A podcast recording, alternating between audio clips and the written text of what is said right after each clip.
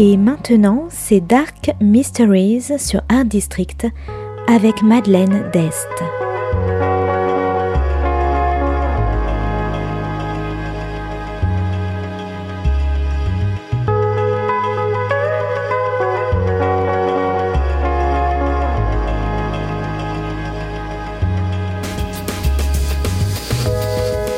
Welcome to Dark Mysteries, a book review show devoted to crime, mysteries, thrillers, and the dark side of human nature. I'm Madeline Diaz. Join me as I talk about great books in the crime and mystery genre.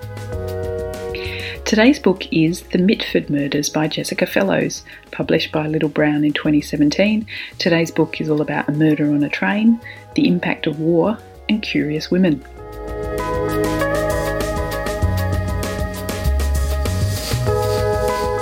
It's 1919 and Florence Nightingale Shaw, the niece of the famous nurse, has returned from the war and retired.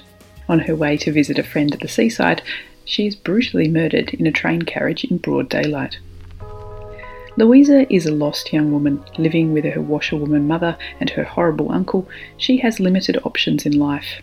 Until one day she meets an old friend in the street who's done very well for herself and recommends Louisa for a job with the Mitford family and their six daughters.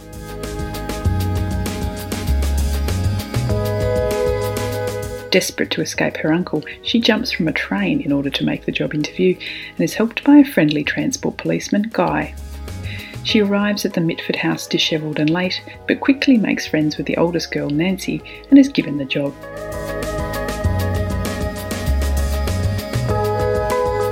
Nancy, almost 18, is bored with her sheltered life and becomes obsessed with the unsolved Shaw train murder. In a coincidence, there's a connection between the Mitfords and the late Miss Shaw. She was going to visit the twin sister of their nanny on the coast. Nancy begins an investigation of her own, and Louisa tags along to keep her from trouble.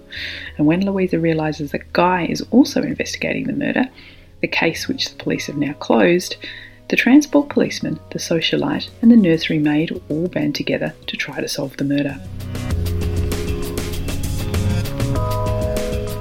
Mitford Murders is a historical fiction crime story using both real and imagined characters. For example, the Mitford family are all real, and the murder of Miss Shaw did actually happen on a train, but the rest is the imagination of the author. What I liked the most about this book is the two storylines of Louisa and Nancy and how they follow two different styles of crime stories. Nancy's story is more of a cosy mystery, an upper class girl investigating a crime for something to occupy her mind, whereas Louisa's story is darker and more brutal. As she faces up to the abuse from her uncle, the prospect of losing her job at any moment on the whim of the upper classes, and the harshness of the poor working class in post World War I London. Louisa is the real hero of the story, along with Guy, the intrepid, eager transport policeman, with a soft eye on Louisa herself. Louisa is courageous and bold, overstepping the line as a servant on more than one occasion, but she's committed to her role as the protector of the Mitford children, including the mischievous Nancy. The story also deals with the aftermath of World War I, the damage to the returning men and returning women, especially nurses such as poor Miss Shaw, who witnessed as many horrors day in, day out, as on the front line. The Mitford Murders is also a cracking good read, fast paced and entertaining, as Louisa, Guy, and Nancy all come together to stage a trap for the killer, or who they think the killer is. So, if you like class conscious historical mysteries, fast pace, a mix of real and imagined characters, and of course a manor house in the country, I recommend The Mitford Murders by Jessica Fellowes.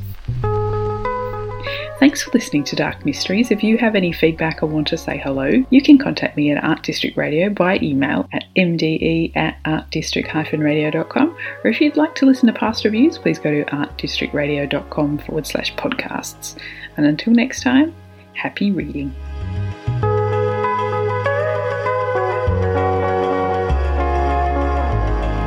C'était Dark Mysteries sur Art District, la chronique en anglais de Madeleine Dest qui nous vient directement d'Australie.